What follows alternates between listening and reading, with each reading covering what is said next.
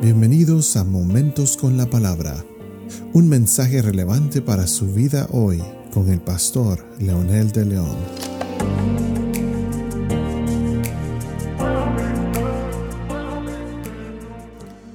Saludos amigos y amigas, aquí estamos nuevamente con un episodio más de Momentos con la Palabra. Y esta vez para continuar haciendo énfasis la razón de tomar el Antiguo Testamento para compartirlo precisamente porque el mensaje cristiano, que es verdadero, poderoso, contextual y relevante, tiene su base precisamente en el huerto del Edén y es la razón por la cual necesitamos predicarlo con energía, con urgencia y sobre todo con autoridad.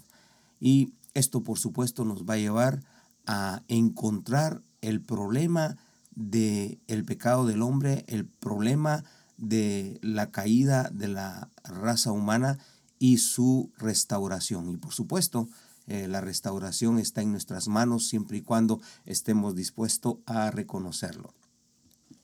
Ahora bien, vamos a continuar con los efectos de la muerte. Hablamos de la muerte anteriormente y mencionamos eh, cinco eh, muertes especialmente, solamente para clasificarla, pero eh, la verdad que ser enemigo de Dios es una consecuencia inmediata porque le tuvimos miedo y no necesariamente que este, querramos atacar a Dios, pero el simple hecho de negarlo y de levantar religiones falsas y de proclamar cosas que no son de acuerdo a lo que la palabra dice desde esa perspectiva nos hemos convertido en enemigos de Dios.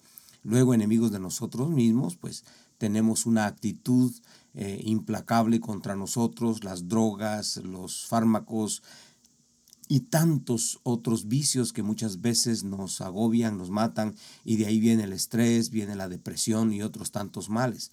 Y por supuesto esto, al no cuidarnos a nosotros mismos, no amarnos a nosotros mismos, nos hacemos enemigos de nuestra propia familia.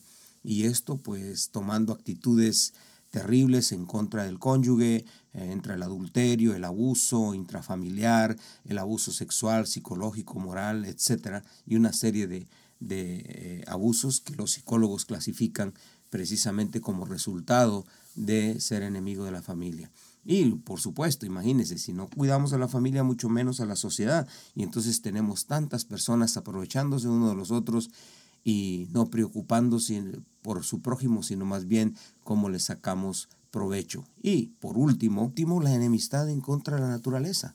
Eh, toda la depredación que le hacemos al ecosistema que Dios creó con el propósito de que nos cuidara a nosotros y nosotros cuidar el sistema que eh, tenemos en, nuestro, en, nuestro mundo, en nuestra casa, que es nuestra tierra, pero lamentablemente algunos por la codicia, por la desesperación a tener más, no les importa depredar lo que Dios nos dio.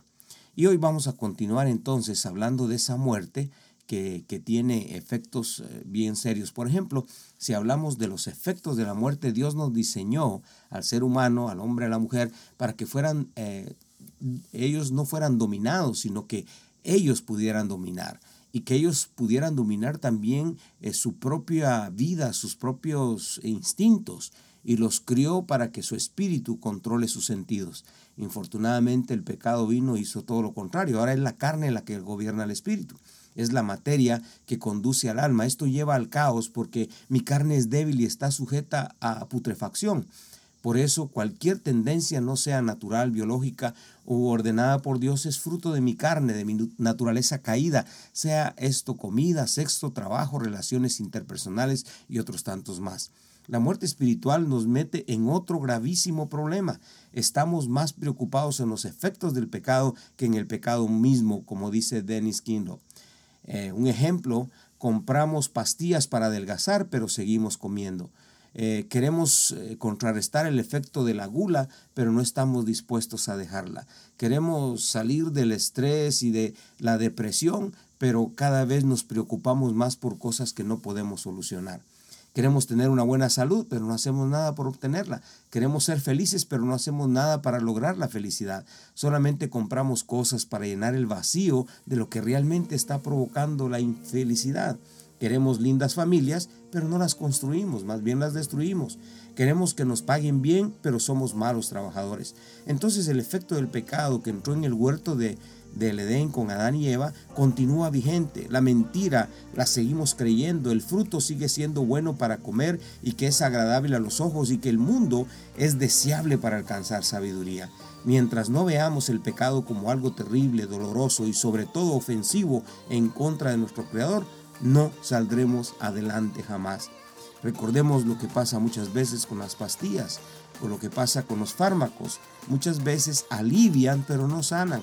Solo nos bajan la fiebre pero no nos curan la infección. Por esa razón, la religión sin Dios es un solo engaño. ¿Qué le parece si ora conmigo diciendo, amado Dios, yo te necesito realmente? Necesito resucitar. Necesito volver a la vida lo que mis padres perdieron en el huerto, yo necesito recuperarlo y sé que lo puedo hacer en el nombre de Jesús y por medio de Jesús, con el perdón eh, de esa sangre vertida y ese amor dado en la cruz, yo puedo llegar a Jesucristo tu Hijo. Y hoy te abro la puerta de mi corazón en el nombre de Jesús. Amén.